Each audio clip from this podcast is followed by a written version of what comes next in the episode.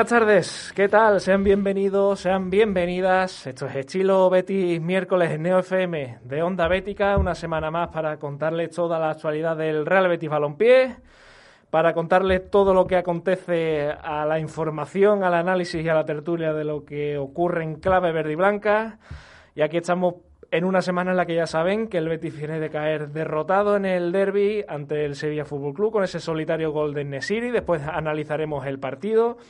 Y en una semana en la que el Betis dentro de apenas dos días va a jugar la siguiente jornada de liga, será la número 28, ante el Levante Unión Deportivo, un equipo que bueno, que no se le da demasiado bien, que cada vez que visita al Betis deja más que un dolor de cabeza en Heliópolis y donde el Betis pues debe volver a la senda de la victoria después de, de esas cuatro victorias consecutivas que se rompieron después de esa derrota en el derby en una semana en la que, bueno, también la noticia está en el día de hoy en las eh, secciones, más concretamente en el Betty Fusal, que está jugando ahora mismo partido de la Liga Nacional de Fútbol Sala, de momento, en la primera parte, ante el Levante, precisamente, el líder de la Liga Nacional de Fútbol Sala, 0-0.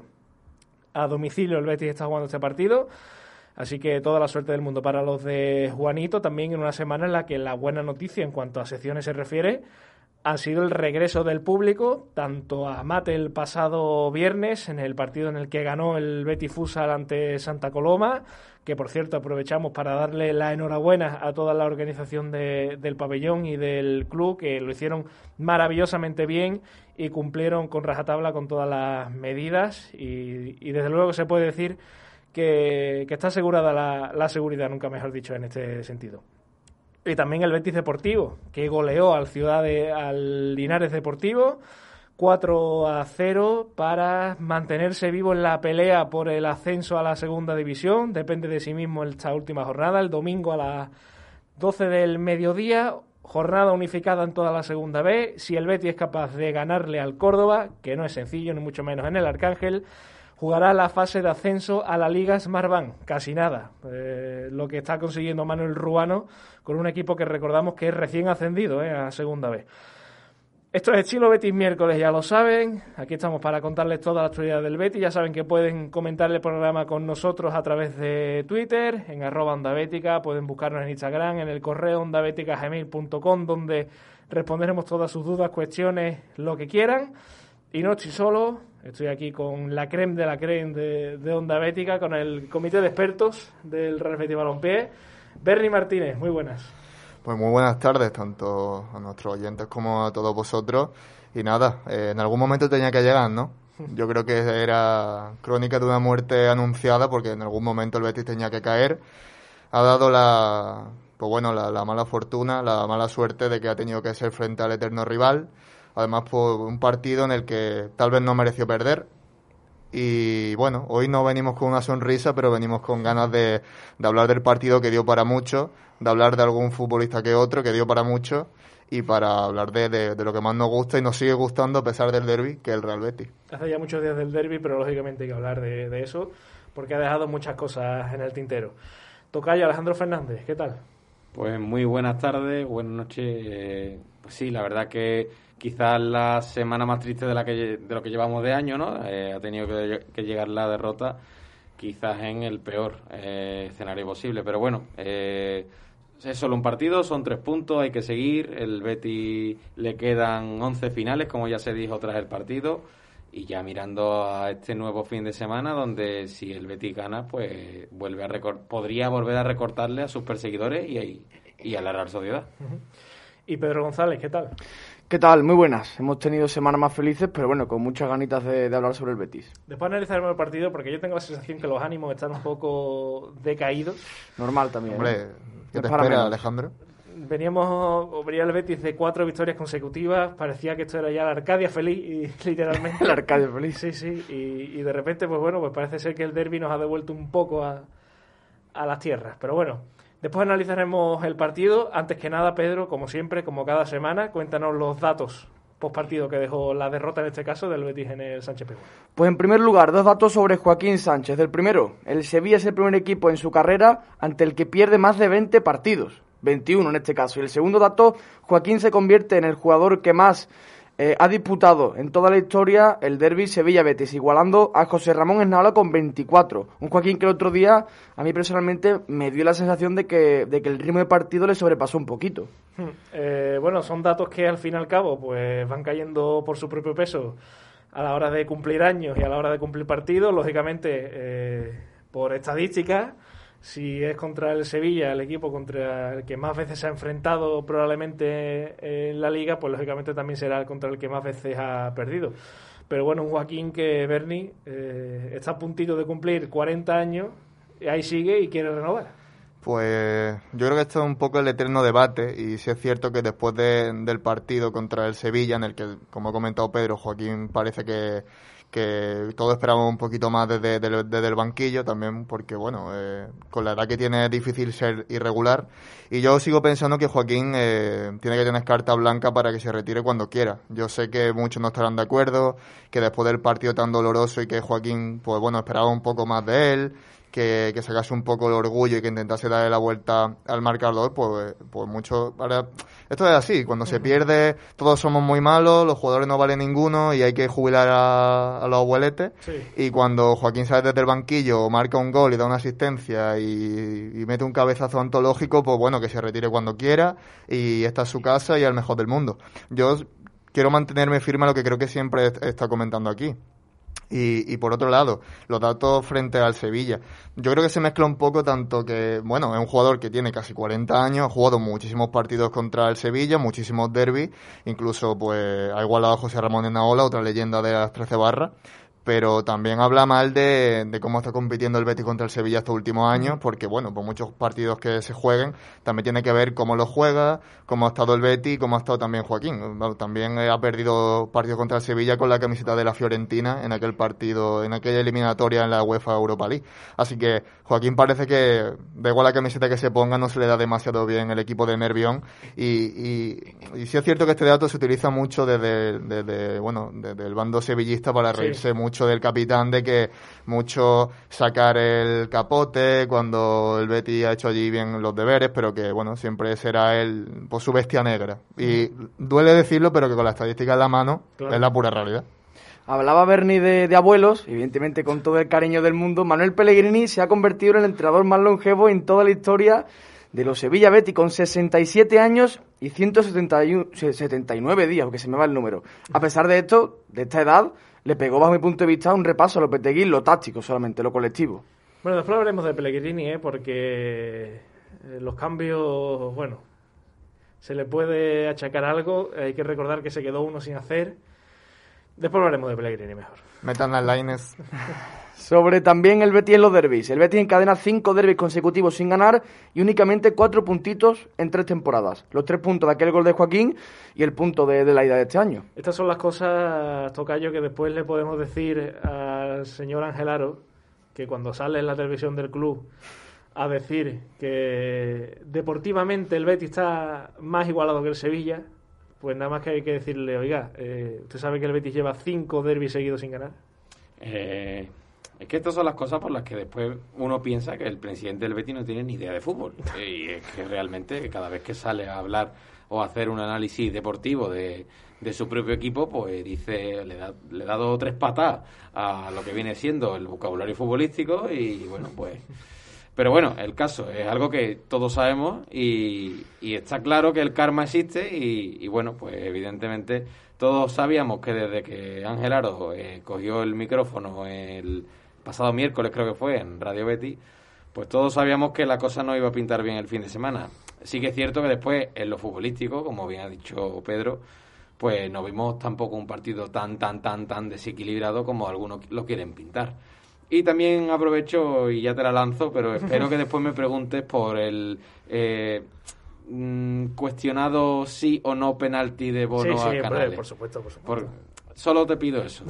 Por supuesto. Es que, Alejandro, ya que has sacado eh, con el dato de Pedro el tema de los derbis, es que parece que el Betis es incapaz de ganar hasta cuando se lo merece, hasta cuando da más la cara y cuando parece que eh, los derbis y una igualdad un tanto más pareja ha vuelto, porque este Betis no es el Betis del año 2011 pues es que tampoco es capaz de ganar los derbis, de sacar puntos de una forma, pues bueno, seguida o recurrente. Es que, ¿sabes lo que pasa? Es que el Betis no es un equipo que esté acostumbrado a este tipo de partidos.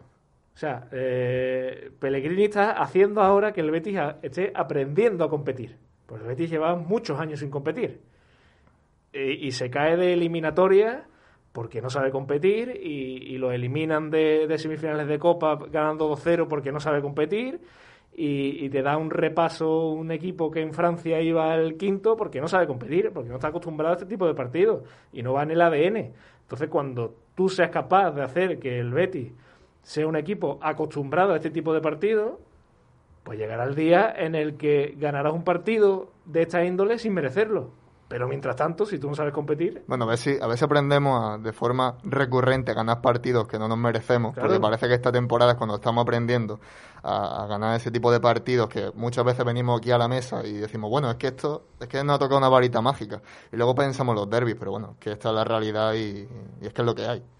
Fijaos que para que el Betis gane un derby, es que si no ganó el derby de la ida, después del repaso que le pegó al Sevilla. Si no gana ese partido, no sé muy bien qué partido va a ganar. En cualquier caso, el último dato. Desde la jornada 14, el Betis no se queda sin marcar en un partido de la Liga. Yo creo que también se le sumó a esto de, no haber marcado que Fekir y Canales en metros finales no tuvieron ese punto de, colmillito, que Borja Iglesias se quedó casi que a centímetros de poder rematar algunos balones que, yo creo que eran muy buenos. Desde aquel 0-2 ante el Granada, jornada 14 como tú has dicho, llevaba el Betis marcando en todos los partidos, eh, perdiendo, empatando, ganando. Pero sí es verdad que bueno que dio un poco la sensación esa rara de que bueno que el Betis se quedara sin marcar, ¿no? Tampoco tuvo, bueno, ahora lo analizaremos, pero tampoco tuvo una ocasión clarísima eh, en la que llevaron las manos a la cabeza, un fallo estrepitoso como podría ser otra jornada pero, pero también hay que tener en cuenta que se enfrentaba probablemente a una de las mejores defensas de la liga. Sí, pero yo pienso que hubo alguna jugada en la que el Betis estuvo cerca. Yo creo que la más clara y la que todos nos acordamos fue ese tiro final de Fekir que viéndolo eh, pasó muy cerca del palo y estuvo bastante cerca de bueno de, que Fekir hubiese marcado eso estoy seguro de que vuelve a hacer la misma celebración de sacarse la camiseta y ponerla frente a la cámara porque hubiese sido un broche épico y también está eh, Borja Iglesias le ponen un balón se tira incluso al suelo a intentar rematar y por bueno por, por mala suerte o por un segundo no entra tal vez no hubo muchísimas ocasiones pues yo creo que el Betty sí estuvo cerca de marcar, aunque sí es cierto que se quedó sin, sin hacerlo, una cosa a la que ya no estábamos acostumbrados, pese a que perdiera definitivamente el partido. Pues muchas gracias, Pedro, por estos datos por partido, como siempre. Aprovechamos ya para meternos en análisis, para meternos en tertulia, ya que estamos hablando de ocasiones y no ocasiones. Eh, la pregunta es clara. Pedro, empiezo contigo si quieres. ¿Derrota injusta? Bajo mi punto de vista, no es lo que comentamos hace un par de semanas, ¿no? Que, que, tú puedes jugar mejor o peor, tener más o menos balón, pero al final lo que manda en el fútbol son las áreas. Pues hay quien dice que sí. ¿eh? Bueno, pues será Y a lo mejor en esta mesa hay quien dice que sí. Será, bueno, es la opinión de quien lo diga, pero yo creo que si tú en tu área y el Robles falla en esa jugada y después arriba no tiene ese punto de determinación para poder empatar, pues no sé qué quieres merecerte. Por mucho que después tenga más balón, sea superior en lo colectivo, que antes he comentado que Pellegrini creo que hizo un muy buen trabajo de preparación del encuentro, pero después si no dominas ambas áreas es muy complicado poder siquiera sacar un puntito, vaya. Bueno, yo... Eh, yo no sé si estaréis conmigo de acuerdo, pero yo creo que es lo que ha comentado Pedro y me apoyo un poco en él. Si tú no eres capaz de que tu portero, a un fallo individual, el fallo de Joel Robles, seguro que ahora hablamos de, él, pero al fin y al cabo, pues bueno, el fútbol es un deporte colectivo y los errores y los aciertos pues pesan para todos, tanto en plano positivo como negativo. Si tú atrás concedes ese tipo de, de y luego no eres capaz de en el área rival meter un gol, pues si, si, si, si bueno, si, no consigues un gol, es imposible que, una derrota no sea injusta. O sea, me, me quiero referir, el Betty no mereció ganar Tal vez un empate hubiese sido más justo que la derrota, pero yo creo que, tampoco se puede salir del derby, eh, pues bueno, pensando que el Betis hizo un auténtico partidazo y que incluso tenía que haber ganado, de que este partido se parece algo al del primer derby de esta temporada, en el que el, el Betis sí fue muy superior, además claramente, entonces, es que yo creo que, Joel hizo mérito para que su equipo no ganase. Y bueno, y lo he comentado antes, el Betis tuvo esas dos ocasiones y a mí, así de buena primera, no, no tengo referencia en la memoria de alguna jugada clara de haber conseguido un gol. Así que derrota injusta. mm, yo me atrevería a decir que no.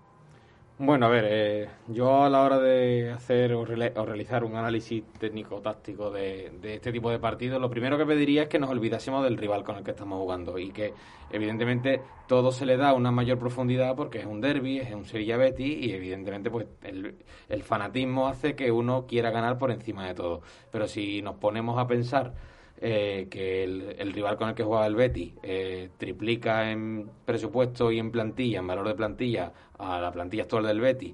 Y no sé, este partido que hace el Betty, que bajo mi punto de vista es un partido muy serio, donde sí supo competir contra jugadores de una talla mayor que la suya, si lo si hubiésemos puesto al Atlético de Madrid, al Valencia de antaño o inclusive a un Barcelona o Madrid y vemos este tipo de partidos, el Bético se va con un buen sabor de boca de por lo menos cómo ha estado el equipo, ¿no?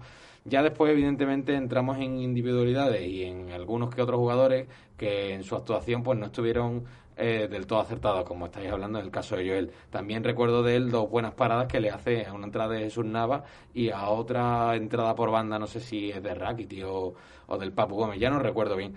Lo que quiero decir que, bueno, que el Betis sí hace un partido serio, y como bien estamos diciendo, yo creo que no mereció eh, perder, pero sí que es cierto que tampoco hizo demasiado como para llevarse el partido. Claro, es que eh, hay que tener mucho cuidado porque cuando uno hace el análisis, análisis, lo fácil es decir es que el Betis mereció ganar. No, el Betis para mí no mereció ganar. Eh, podemos estar de acuerdo en que a lo mejor no mereció perder. Que el Sevilla sí es verdad que encuentra un regalo que le da el propio Betis, que si no llega a ser por esa Seguramente no, nos hubiéramos comido un 0-0, eso estaba más claro que el agua, o no, no vete tú a saber. Pero es que es lo que yo decía antes, que eh, hasta el minuto 93 no hay una ocasión, y, podemos, vamos, ocasión, un, un, balón que pone en serio peligro a Bono. Es que, es que desde el disparo de Borja Iglesias en la primera parte que después propicia ese, esa polémica con el posible penalti a Canales, desde ese minuto, que sería el 3 o el 4, hasta el 93, mm, el Betis, bueno, llegó, pero tampoco eh, es generó ninguna ocasión para decir es que ha merecido un gol.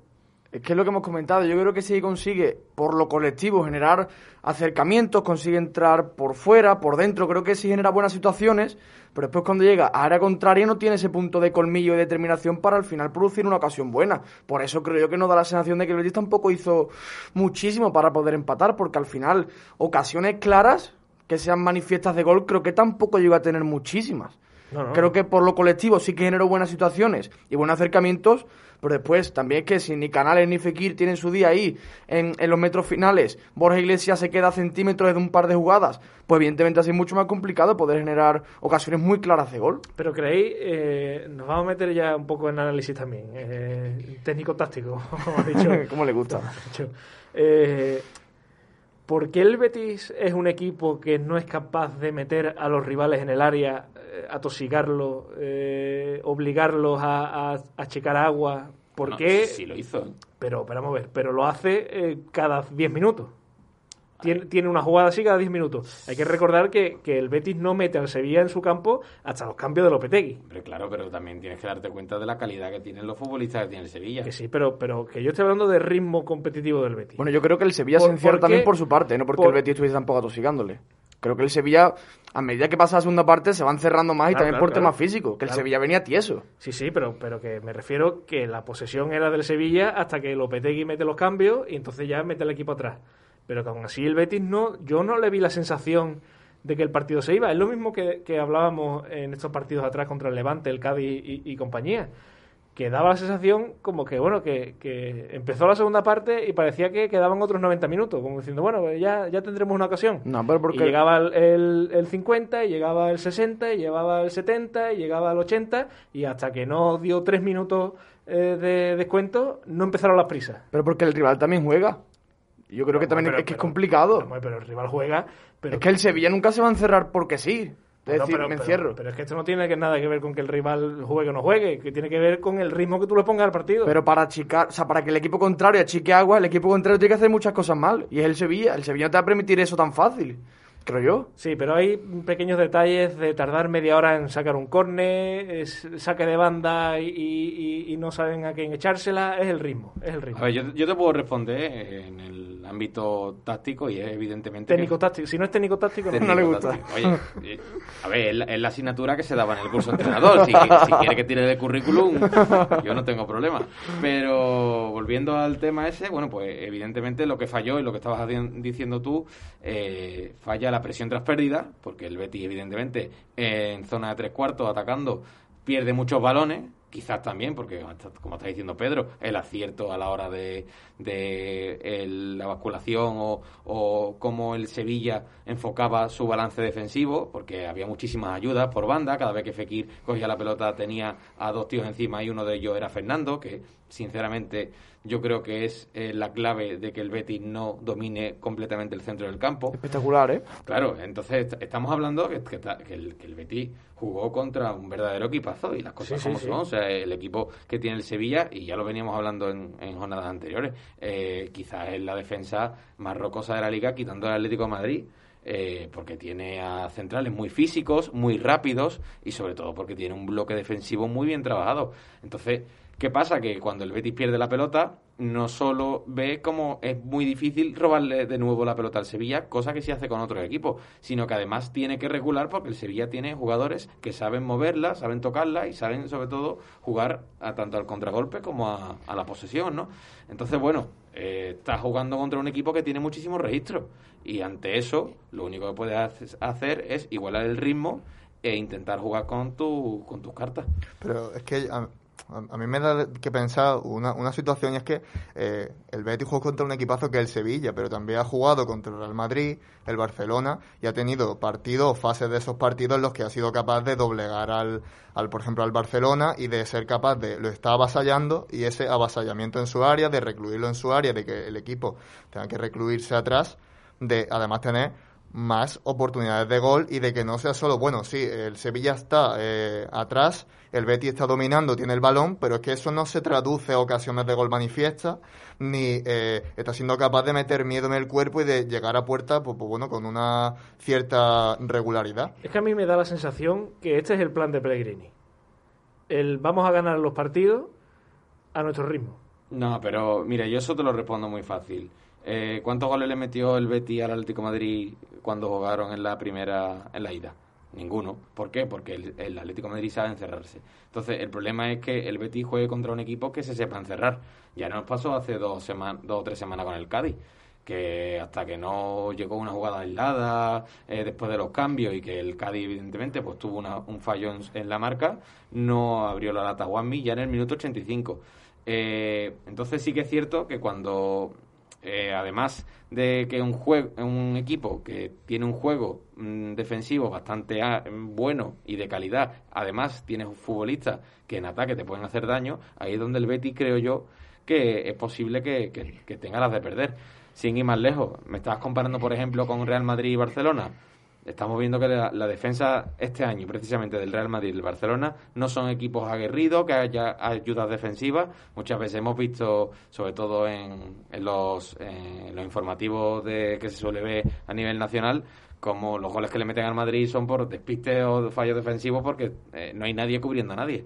Entonces yo creo que, que eso hace mucho el, el cómo está trabajado el equipo defensivamente, el rival, en este caso me refiero, y eso hace mucho evidentemente de, de la calidad de los futbolistas que con las que se enfrenta el Betis. Que quizá el Sevilla sea, por, por tipo de equipo, por estilo de juego, uno de los que peor le viene al Betis. Yo creo que ¿Y, y quién no? Es que Hombre. A veces le vienen mal todos los equipos. no, hombre, no. Pero el Sevilla creo que más todavía porque uno de esos equipos que tiene la capacidad de encerrarse y aguantar bastantes minutos. Y creo que creo que estamos hablando, sinceramente, demasiado poco del fallo de Joel Robles. Creo que tiene mucha importancia en el partido. Porque yo creo que el plan de Pellegrini era no encajar. Creo que te saca rival. No, el plan de Pellegrini, de Pellegrini está siendo no encajar en los últimos partidos. Y le está saliendo bien, Sí, ¿eh? sí, de momento le está saliendo bien, claro. Por eso mismo, pero el creo que- problema, el problema de todo esto que es lo que yo venía diciendo, es que llegará el día en el que este plan te haga o perder un partido como ha pasado con el derby y que, y Pero que no y que pasa el por- rival y que el rival, el portero rival no, no sepa si está el otro equipo en el campo o comerte un 0-0 en un partido en el que no deberías comerte un 0-0. Pero el otro día no pasa por el plan de Pellegrini, pasa porque yo el Robles la lía, en la jugada. Sí, pero vamos a ver. Bueno, da igual. Es que esto es muy No, largo. siempre es que- debatimos encantado. No, no, es que es muy largo y tenemos muchas más cosas por delante. Así que lo dejamos para la semana que viene, que, que no hay, que no hay tanta, tanta con el balón de selección y tal. Bueno, eh, Canales, por un lado, no está. Y por otro, Tocayo, ¿era penalti? Eh, a ver, me encanta, A ver, me a ver. encanta, me encanta. este- Tranquilo, tranquilo. Estaba esperando este momento. Se remanga. Aparte, aparte quiero que, que- que lo hagas como tú haces, como pones en Twitter eh, de Onda Bética. eh, fue penalti de Canales, lo dice nuestro analista, tal. Pues ahí voy. Eh, vamos a ver. A- me viene muy bien que al día siguiente haya un penalti de pitado por la liga de Ter Stegen a Rafa Mir por rozar levemente el tobillo Pero tú sabes del que eso es mal de muchos con No, no, no, no. Si yo eh, a lo que voy es a lo siguiente. O sea, y, y voy a hacer otra broma. Bono, aparte de la UEFA que tiene de este año atrás, también tiene la bota de canales que se la llevó, ¿vale? Entonces, yo lo que quiero decir es que sí, que me parece muy bien que la gente diga, no, es que eh, Bono toca primero la pelota. Muy bien, pero que si tú entras con los pies por delante y te- le das primero el balón, pero después le parte la pierna al futbolista, te echan igualmente. Sí, sí, o sea, que falta Pero eso es diferente, eso jugada temeraria. lo que quiero decir es que eh, penalti es, porque si, si mal no recuerdo, al Betis le han pitado un penalti en el campo del Villarreal porque pasó la pelota por el sobaco de, de bueno, por la axila que estamos La axila, la axila. De Emerson. de Emerson, sin ninguna prueba fehaciente de que tocase la pelota. Y se pitó el penalti. O sea, a mí no me cuenten ahora milongas de que eso no es penalti. ¿Por qué? Porque se están pitando penaltis inclusive peores. Entonces, con, lo- con el vídeo en la mano, eh, evidentemente es una acción que es dudosa. Para mí es un penalti tonto, pero es penalti. Pero ¿no crees que la solución está en no pitar ese tipo de penalti? Lo que Pero comentas que son la, la solución, penaltitos. evidentemente, pero entonces, ¿de qué me sirve a mí que no pites ese penalti que me parece perfecto? Al igual que el año pasado el Betis le pitan un penalti que también es muy tonto. Bueno, si podemos sacar aquí la hemeroteca de penalti Claro, del Betis pero espectaculares. precisamente el mismo árbitro en el mismo escenario con el mismo rival y mm, un leve, una leve carga en el área de Bartra de Jong es penalti y todo el mundo lo ve clarísimo y lo que no entiendo entonces que como el portero le dé con, eh, con los guantes al, al delantero Pero- que, que es lo igual de claro porque hay contacto no se pide penalti Pero entonces pedimos que sea penalti por lo que le han pegado al Betis, que no lo- porque sea penalti, ¿no? es por lo que se está pintando Yo Por eso solo, yo digo, yo solo digo que si fuera al revés, si lo hubieran pitado al revés, aquí estaríamos con las manos en la cabeza.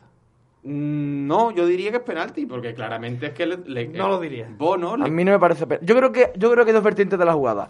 Porque claro, es que Canales primero toca la pelota, estamos de acuerdo. Después la toca Bono. Bono, digamos que entre comillas se la arrebata. Pero- pero- Después Bono, después Bono, después de tocar la pelota, ¿dónde mete la mano Bono? Claro, coge, coge la bota de, de canales, ¿no? Pero no, por eso mismo te digo, que si el portero consigue tocar la pelota, después la mano está ahí. Pero es que Pues Y la otra vertiente, déjame terminar, la otra vertiente está en que, claro, exime de derribar a Canales tocar la Entonces, pelota. por esa regla de T, eh, a partir de ahora se pueden eh, derribar a gente en el área porque ¿dónde me meto si estoy luchando la pelota? Perdona, pero esto ya Yo me refiero que si toca la astucia. Pero si Bono toca la pelota y después Por ejemplo, choca o tira Canales, no el sé penalti hasta que qué le pitan a favor al Betty contra la Alavés, ¿vale? Toca primero la pelota a Fekir y después el otro futbolista le pega al aire, pero le dan la rodilla a Fekir. Es penalti clarísimo. Pero no toca pelota. Pero, ¿y qué? ¿Qué tiene que ver que toca Que pelota? para mí el hecho de que el portero despeje la pelota tiene su importancia. O por lo menos a mí, podemos discutir la jugada mucho tiempo, pero un penalti tan, tan, tan claro a mí por lo menos no me lo parece. Creo que es una jugada dudosa. Yo creo que es un penalti tonto, pero, Yo- pero según se está pitando las cosas aquí en esta liga... ahí, es que- ahí estamos de acuerdo. Se está pitando Yo- cada yo es barbaridad. que, eh, estáis hablando de, de que ese tipo de penalti no se tiene que pitar y que la solución sería que no se pitara. Es que a mí me parece un penalti, claro. Porque si Canales toca antes el balón, lo y exime es que- de que sea falta en el área que le dé al balón, después lo roce con un dedo bono Es que- es que yo y creo lo que Canales- derribe. no, creo pero que Bono, Canales no Bono, despeja, Bono despeja mucho la Sí, pelota. Pero ¿a no. quién toca antes el balón? Sí toca balón, Y si llega antes el, el atacante en el área y luego le da el portero, ha llegado antes Canales, vete tirado antes y a ver al primero a la pelota antes de Canales, le dé con la bota. Es que No yo, a mí me Para- parece para- mira, penalti. para mí no es penalti, eh, primero, porque yo no estoy de acuerdo con que Canales toque antes el balón. Sí, creo que eso es Eso, una- eso es objetivo. Yo creo que eso es un efecto óptico del, del ¿Efecto vídeo. Sí, de- el vídeo famoso que se, que se ve desde la portería de Joel Roble es un vídeo muy engañoso. En el descanso del partido y el que pueda volver a ver el partido y lo puede echar para atrás, Pero ¿cómo puede ser engañoso si no se que ve la vea mano? la repetición desde eh, la línea de fondo, que se ve perfectamente que el primero que toca la pelota es Bono. Pero y sí. aparte, y aparte, después eh, el gesto de Canal es muy sintomático. Se tira al suelo eh, de una manera eh, buscando a la desesperada. No, la Sí, excusa, sí, sí. la excusa de- del cómo se tira el jugador yo no la compro. Sí, bueno, pues es que para, para mí si un futbolista se tira de esa manera yo ya no lo pito. Por esa regla si, si con el bar hay que pero- aprender a, a pegarse piscinazo, Un momento, pero el único resquicio en el que yo veo que se pueda pitar penalti es que Bono, una vez que toca la pelota, agarra del tobillo a Canales para Ah, que no siga la jugada. Ese es el tema. E- ese es el tema que yo digo. Eh. Ese es el tema. Ese, el, eso te- es el tema único- es la otra mano de Bono. es Es el problema, la Es otra que- mano de Bono. Porque con la Es derecha. Eso es la acción de penal. Exacto, por eso digo yo que es penalti. Porque el hecho de que toque primero la pelota no exime que, de- que después te llegues por delante del jugador. Y eso se considera es que el problema es que con la derecha la despeja y después llega con la mano izquierda y cuando ya se ve la foto a, a Canales. Pues por eso... A mí yo sigue sí, yo estoy muy de acuerdo con Alejandro. Pero a mí tan- no te Vamos, exime. y, y de hecho, eh, el tema está en que mm, bendita la circunstancia de que al día siguiente, en un partido que no tiene nada que ver con el Betis y el Sevilla, le pitan un penalti al Huesca por lo mismo. Pasa Sí, el balón. penalti y es una le- calamidad. Y, le- y es que- y- Sí. y- y ese árbitro pide penalti y el otro ni lo va a ver. Es que no se entiende. Es que No se entiende. En fin. Aún así, de todas formas, yo creo que está claramente demostrable. Qué casualidad que siempre cae la suerte por el mismo lado. Sí, siempre, pero- siempre, siempre, no falla. Pero, pero, deja- Eso no lo reconoce. pero todo esto deja a las claras que al final la jugada es muy difícil viéndola y no viéndola. O sea, porque no es una, un error fraglante que se dice de que se ve claramente y el árbitro no lo pita o el VAR tiene que rectificar. Es que por muchas repeticiones que hemos visto es que ya estamos viendo que no estamos de acuerdo. Entonces, Pero es que para eso están un, árbitros no profesionales. sí, pero ante la duda no se y si Yo ese tipo veo. de jugada el VAR no se va a consultar para intentar esclarecer eso, árbitros profesionales, ¿para qué cojones queremos el VAR? Y, y y con perdón lo digo. sí, sí, pero si esas es jugadas no van cosa. a revisarse, ¿pero esto qué es? Pero eso es otra cosa. Pero es que yo creo que esto no es un error eh, claro y manifiesto de ese que se dice de, de que si hay contacto o no hay contacto. Es que. Pero la jugada el- tenía más miga, ¿eh? De lo que la importancia Sí, sí, que se le dio, claro, porque hay que ver supuesto. quién toca primero la pelota, lo que sucede después y la importancia que se le da en el partido es prácticamente nula. Lo que tiene miga es el señor Joel Robles, que está en la Bueno. portería, y que eh, con el compañero Fran Villegas, que está al otro lado del teléfono, vamos a abrir el estrado bético para sentar en el banquillo de los acusados a Joel Robles. Fran, muy buenas noches. Buenas noches a todos los compañeros de Onda Bética y a toda la audiencia de NeoFM. Vuelve el estrado bético eh, en una, bueno, en un debate, por así decirlo, que ya está calando desde el pasado domingo y es quién debe volver a ser el portero titular en los próximos enfrentamientos del Betis, empezando por el próximo viernes, si Joel Robles o Claudio Bravo. En el, el otro día pusimos una encuesta en Onda Bética. Si quieres, después, una vez que hablemos todos y que tú hables, te digo la, el resultado. Pero antes que nada, eh, Fran, todo tuyo. Eh, recuérdanos si quieres de qué va esta sección y ponnos un poco en antecedentes con el meta madrileño. Bueno, pues para los que ya nos conozcan saben lo que es el estrado bético, pero para los que no saben que es esta sección en la que sentamos a los, a los principales titulares de esta semana, de la semana del Betis, de la actualidad de esta semana, y hoy pues no podemos dejar de sentar al bueno de Joel Robles, en el que vamos a analizar lo que ha sido su partido, su actuación contra el Sevilla, Eh, vamos a dar una serie de datos para que toda la audiencia también pueda juzgar o no, o culpar o exculpar al bueno de Joel Robles y también nuestros compañeros que, que hoy están aquí en el estudio de, de NoFM. Y vamos a pasar a dar unos datos. Eh, recordamos que Joel Robles eh, viene al Betis pro- procedente del Everton después de eh, hace aproximadamente, bueno, es su tercera temporada en el Betis. Eh, viene libre, contratación de, del que por entonces era el vicepresidente deportivo, Lorenzo Serra Ferrer. Viene también ese verano en el que viene, eh, perdón, no me sale el nombre ahora del, español. Eh, Pau López, perdón, que lo tenía por aquí apuntado.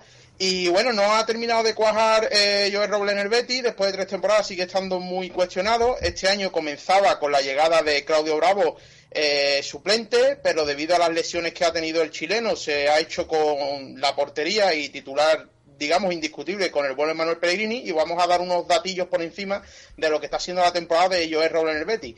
Eh, ha jugado eh, 18 partidos, ha encajado 25 goles, 23 dentro del área, ha conseguido dos fuera del área, desde fuera del área, ha realizado 38 paradas eh, y 28 de ellas han sido dentro del área pequeña. Paradas fuera del área 10 y paradas con despeje 9.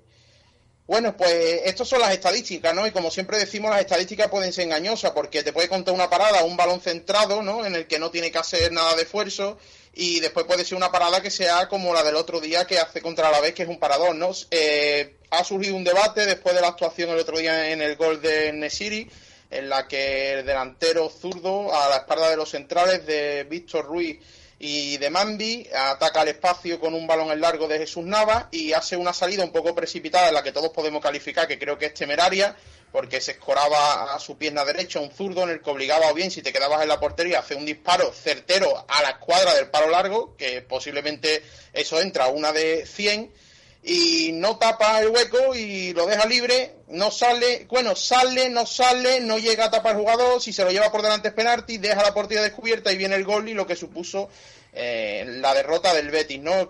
De las pocas ocasiones o la única quizás que tuvo el Sevilla en la primera parte.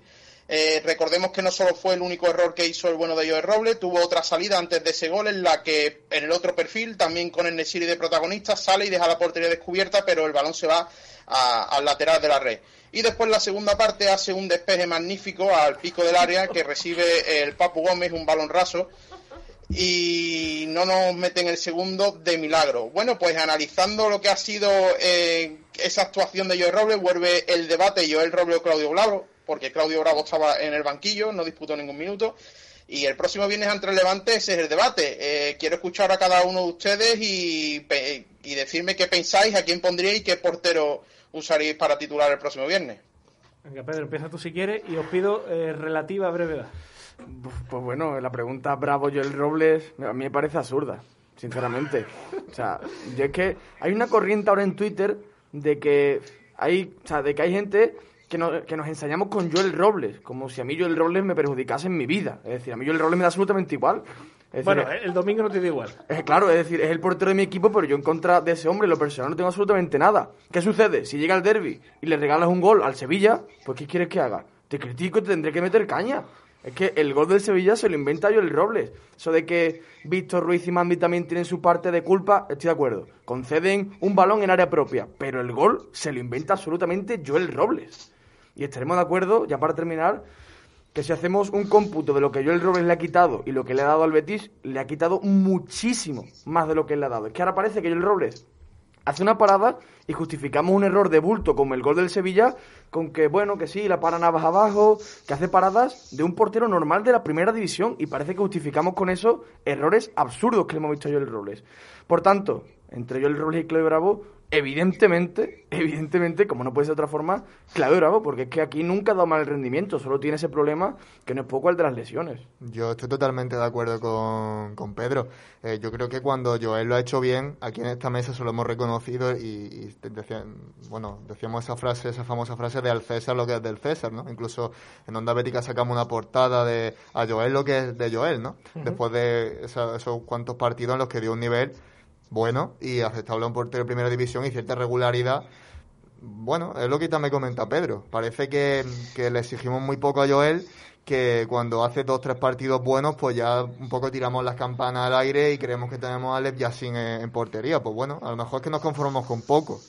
Pero teniendo al bueno de Bravo en el banquillo, que yo creo que, pese a las lesiones, siempre ha hecho buenos partidos, aunque también se ha comido alguna que otra goleada, eh, yo creo que ya no solo por las paradas, sino a nivel de juego de pies, que yo creo que es muy importante, es que no hay color. Siempre que juega Bravo, eh, que hace ya que no está en la portería del Betty, a nivel de juego de pie le da muchísimo al equipo, le ofrece otro tipo de recursos, el balón es largo.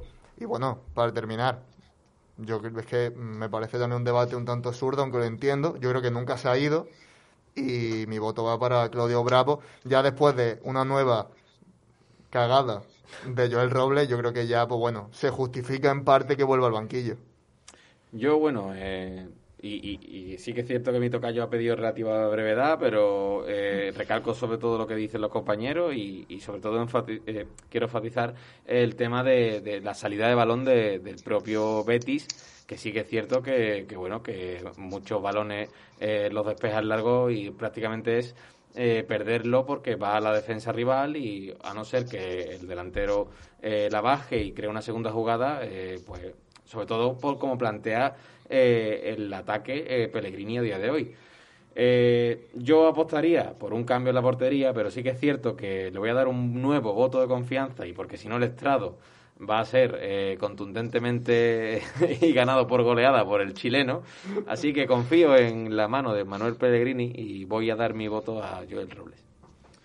Pues mira, yo el voto ya del tirón se lo doy a Claudio Bravo, pero admito una cosa, creo que el viernes va a jugar Joel Robles. Entonces, eh, como sé que el viernes va a jugar Joel Robles, yo le doy mi voto de confianza a Joel Robles. Primero, por, por un motivo, porque eh, creo que un portero tiene que ser una pieza clave de cualquier equipo que quiera rendir en, en cualquier categoría y tú no puedes tener en tus filas a un portero que te dé inseguridad, que no sepa si que, que cada jornada esté en el alambre, que, que, que estemos pendientes del fallo para ver cuando montamos el debate. Lógicamente Claudio Baramos es muchísimo mejor portero que Joel Robles.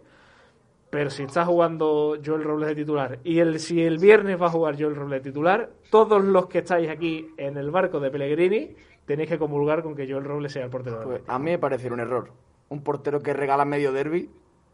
Sí, ¿Por sí, qué tiene que seguir siendo titular? Si tiene un portero suplente que es mejor. pero, pero Yo en el barco de Pellegrini, pero hay decisiones que yo creo que es bueno también que las cuestionemos y que nos preguntemos por qué. Sí, y lo de Joel Robles es que no le encuentro sentido. Yo creo que Joel Mira, yo el único sentido que le encuentro es que eh, si, si tú pones el viernes a Claudio Bravo y se vuelve a lesionar, tú, para empezar, punto número uno, has señalado a Joel Robles y lo has acusado Normal. públi- públicamente de la derrota, pero tú no puedes hacer eso, hombre.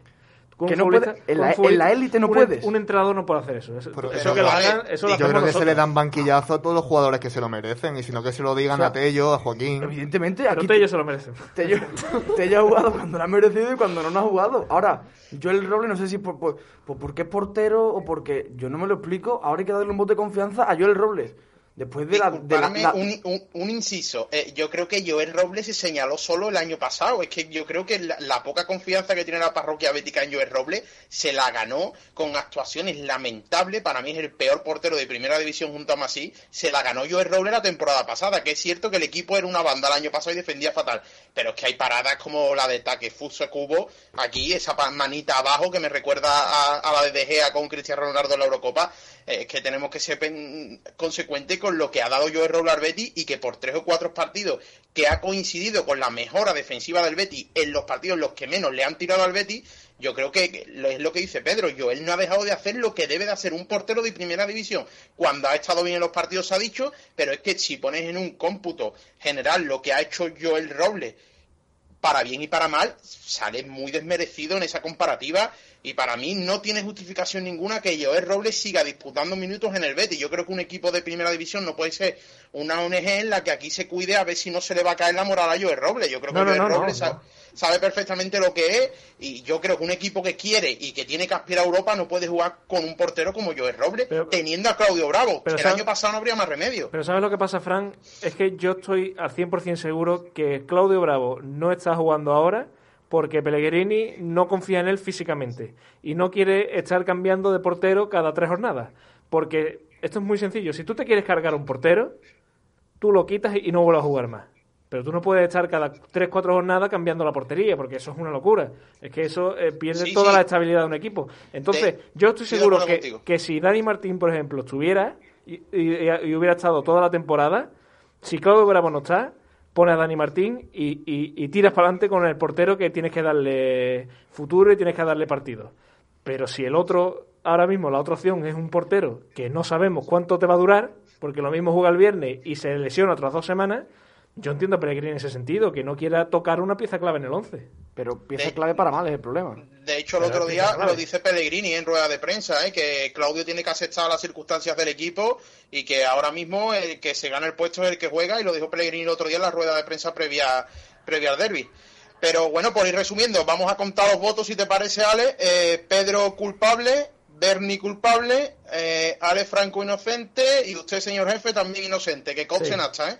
Yo lo declaro culpable, ¿eh? Yo voto culpable. Yo Mira, y, y le- y ya que estamos, la encuesta que pusimos el otro día sobre Perfecto. quién debe ser el portero titular ante el Levante, después de casi 2.000 votos, un contundente 82% a favor de Claudio Bravo. Pues nada, no me queda más que dictar el veredicto. Pues nada, a 17 de marzo se ha reunido el estrado bético de Onda Bética aquí en la maravillosa audiencia de Neo FM, en la 90.4 y nada, el veredicto es bastante claro. Culpable Joel Robles y la elección es clara entre todos los votos tanto de audiencia como Pedro Berni y un servidor, y ustedes dos que costen hasta que le habéis dado el voto de confianza, ¿eh? por si el viernes juega y pega otro pifiazo, que llegue la caña. ¿eh? Sí, va a ser culpa mía ahora, vamos. Les va a salir a pagar. Sí. Pues nada, yo es Roble culpable en este estrado bético de hoy. Pues muchas gracias, Frank. Oye, antes de despedirte y dejar de molestarte, ¿quieres decir algo más de todo esto que estamos hablando? Penalti sobre Canales, el derby, el partido contra el Levante nada, jueguen, nada de penalti, a ganar el viernes y se curan las heridas. Y ya a ver si hacemos mejor equipo y empezamos a ganar derby, que ya nada más que no vea la caña que hay en casa, que mi madre es sevillista, ¿sabes? Fran Villegas, eh, un abrazo enorme y, mucha suerte, mucho ánimo en todo. Muchas gracias a ustedes. Hasta luego, Fran. Eh, os quería preguntar sobre canales, pero claro, lo vamos a dejar para la semana que viene también y nos vamos a ir directamente a la previa de este próximo partido. Viernes 9 de la noche, viene el Levante eh, de Paco López, una de las bestias negras, negrísimas del Betis de la última temporada y Bernie que nos va a contar cómo llega precisamente este equipo. Sí, bueno, previamente a, los datos hay que decir que, que, bueno, parece que siempre llega a esta sección eh, cualquier equipo es nuestra bestia negra, pero yo creo que estamos ante una bestia negra de verdad. Sí, sí, y, estaría de acuerdo conmigo. También lo era el Getafe, pero es que el Getafe venía muy mal y el Levante es que viene bastante bien. Pues, Vamos a echarle gasolina al fuego. Bueno, Levante Unión Deportiva llega noveno en la tabla con 35 puntos, 8 victorias, 11 empates y 8 derrotas, 36 goles a favor, 35 goles en contra y bueno, con un solo tanto en lo que respecta a la diferencia de goles. el equipo con la menor diferencia de goles en positivo de la competición, número muy parejo, sin duda. También llega tras ganar el derby valenciano frente al Valencia, club de fútbol, club de fútbol por 1-0, gol de Roger Martí, que puso fin a una racha de tres partidos sin conseguir la victoria. Cuatro victorias, tres derrotas y cinco empates en general en la liga desde el inicio de este año. Hablando de su plantilla, eh, conozca a Duarte recuperándose, ya que tuvo que ser sustituido en la segunda mitad del partido ante el Valencia. La mirada apuntan de nuevo a los cuatro lesionados que se arrastraban desde antes de, bueno, del derby ante, ante el Valencia. Sin embargo, eh, no se tiene la seguridad todavía de que el grupo eh, que bueno conforman Melero, José Campaña, Nemanja Radoja y Postigo puede estar disponible para el encuentro del viernes, por lo que pueden ser bajas. Por otro lado, Roger Martí, hablábamos antes de él, está a solo dos tantos de su récord personal en un solo curso. El, viernes cumple el récord. Ya me, has quitado ya el, la muletilla. Es el máximo goleador de su equipo con 11 tantos. La eficacia de Roger con el Levante este ejercicio es una de las mejores de primera, pues ha marcado más de del 30% de los goles de su equipo, que lleva 36 goles a favor principal amenaza para el, para el viernes. Y bueno, otro que va a ser una amenaza y que lo conocemos muy bien, Morales, la bestia negra del Betis, siempre que se ven las caras frente a los granotas. Pues bueno, José, el bueno de don José Luis llega con 11 tantos esta temporada entre Copa del Rey y la Liga. Y bueno, en clave de antecedentes, desde la temporada 2015-2016, el Betis se ha enfrentado al Levante en nueve ocasiones. De ellas, los resultados obtenidos no son precisamente positivos cuenta con cinco victorias y cuatro derrotas, aunque este dato es un tanto engañoso. Esto se debe a que de los últimos cinco encuentros con los granotas, los verdiblancos han conseguido tan solo una victoria, la cual se dio la pasada campaña por tres goles a uno en el Benito Villamarín. A esto se suma que las últimas cuatro derrotas son abultadas, agarrados. 0-3, 4-0, 4-2 y 4-3. Este dato evidencia los problemas defensivos del Betis en los últimos tiempos y confirma lo que veníamos comentando desde el principio de esta mini sección, que Levante es una auténtica bestia negra, al menos en estos últimos años. Viene el Levante del Villamarín, eh, el Betis que podemos decir que no pasa por su mejor momento anímico, a ver cómo le afecta ese derbi de otro día. Eh, sensaciones, Pedro. Sensaciones contra el Levante siempre, casi que siempre malas, ¿eh? Que recuerdo, recuerdo en la ida que nos ganaron con un equipo repleto de suplentes. Y que el partido llegó ahí, llegó, llegó ahí, creo que fue 4-1. Sensaciones frente al Levante, pues te comento, soy bastante pesimista, ¿no? Al final Levante un equipo muy ofensivo, muy alegre, con Roger, con Morales, que para qué voy a decir nada de, lo que no suele hacer, y, con Jorge de Frutos, con campaña que bueno, ahora está lesionado. Me parece un equipo muy alegre, muy ofensivo, y que al Betis, te comenté antes que el Sevilla no se le daba muy bien, pero es que creo que este perfil de equipo que te sigue tanto defensivamente, pues no sé hasta qué punto le va a sentar bien al equipo. Ponía ahí Pepe Lías que, que el Betis iba a rotar, no sé muy bien por dónde tirará. Yo creo que va a continuar con Guardado Guido, que al final creo que es lo que le está dando más solidez y ser más competitivo sin balón, que creo que es lo que va a necesitar para, para enfrentarse al Levante de Paco López. Yo personalmente pienso que, que bueno, pues eh, si mal no recuerdo la última vez que perdió el Betis, eh, antes de este derby, fue contra el Barcelona y ya también es cierto que todos pensábamos, pues ya ha venido la primera derrota, es posible que, que este Betis se venga abajo y además como vino, que vino en el último minuto, un partido que compitió muy bien al Barcelona y que no mereció perder. Sin embargo, Manuel Pellegrini nos, sorbió, nos volvió a, sorprender eh, y el Betis encadenó cuatro victorias consecutivas. Entonces yo creo que confío mucho en, la mano de entrenador que tiene, sobre todo por, porque el grupo también ha respondido. Eh, lo decía Pedro, si va a hacer rotaciones, no sé por dónde puede tirar. Inclusive yo también apostaría por mantener el centro del campo, que está dando buen resultado. Pero incluso cuando han venido las rotaciones, el, grupo ha respondido y eh, inclusive cuando vino eh, la enfermedad del COVID y las famosas también amonestaciones a Guido, que hicieron perderse también un par de partidos con, las lesiones. En fin, yo creo que, que, el grupo sí puede competir. Creo que Pellegrini sabe eh, leer muy bien este tipo de partidos. Eh, entonces yo creo que apuesto por la victoria verde y blanca, no por nada también, sino porque sería muy importante para acortar eh, tres puntos a la Real Sociedad, que juega contra el Barcelona, que todos sabemos que aunque jueguen allí en San Sebastián y suele ganar la Real en, este tipo de partidos porque la Real tiene muy buen juego, pero no quiere no, no podemos escapar que, que, el Barcelona está ahí para apostar por la liga y también, por ejemplo, eh, los perseguidores eh, cuenta con el Celta que juega contra el Real Madrid, el Villarreal, bueno, juega contra el Cádiz, en fin, quién sabe. Pero sería muy importante irnos al parón de selecciones con tres puntos más y afianzar esa, esa quinta plaza o, esa sexta plaza, mejor dicho. Y bueno, esperemos que el bueno de Pellegrini eh, dé con la tecla. Yo creo que el Betis, eh, defensivamente hablando, se parece poco al, que se enfrentó en la ida al. Levante, que, lo ha recordado Pedro, que ese partido fue un auténtico esperpento. El Levante en poco tiempo eh, le dio un repaso al Betis, que bueno, era uno de esos partidos como contra el Getafe, en el que el Betis, bueno, sí, finalmente luego se puso bastante cerca. Creo que puso el 4-3 Tello, creo recordar. Eh, pero el Betis hizo un partido horroroso y un auténtico bochorno. Bueno, eh, yo me distancio un poco de la opinión de Alejandro. Yo creo que, que al Betis no le viene bien para nada enfrentarse a un rival como el Levante después de, perder contra el Sevilla. Eh, yo creo que este equipo sigue ganándose y, se sigue pudiendo confiar en él, de que va a competir, de que va a hacer los deberes, pero tal vez estemos ante, pues bueno, de que el equipo tiene que volver a remontar una montaña de anímica. Estamos en un momento clave. Y, estamos en un momento clave de volver a dar un puñetazo en la mesa y decir, bueno, que no nos hemos caído, vamos a seguir aquí y el Betis sigue, aunque tropezamos en el derby. Sobre todo porque, eh, y perdón por cortarte, porque ahora viene eh, una meseta en este tramo del calendario. Un Tourmalet. Claro, pero antes del Tourmalet viene ahí un llano eh, bastante importante que es Levante y Elche, aunque Levante sea lógicamente un rival complicado. Pero son dos partidos los que el Betis tiene que intentar sacar el máximo de puntos posible, porque es que después viene Atlético de Madrid, Atlético Club de Bilbao, Valencia, Real Madrid. Cuidadito con ese tramo, que ahí eh, ya no estamos jugando a las papas, como dice el bueno de Tintero.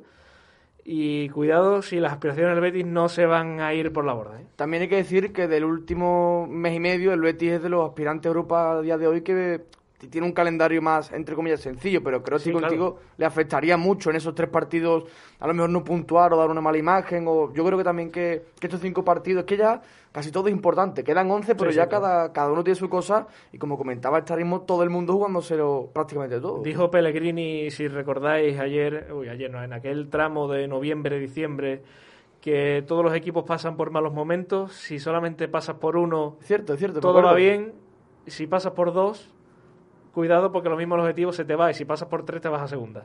Pues de momento solo ha pasado uno, la época de Canal, lesionado. Solo ha pasado uno y a ver si el segundo no es ese que, viene por ahí. Bueno, pues eh, cerramos, ponemos punto y final a este interesantísimo programa.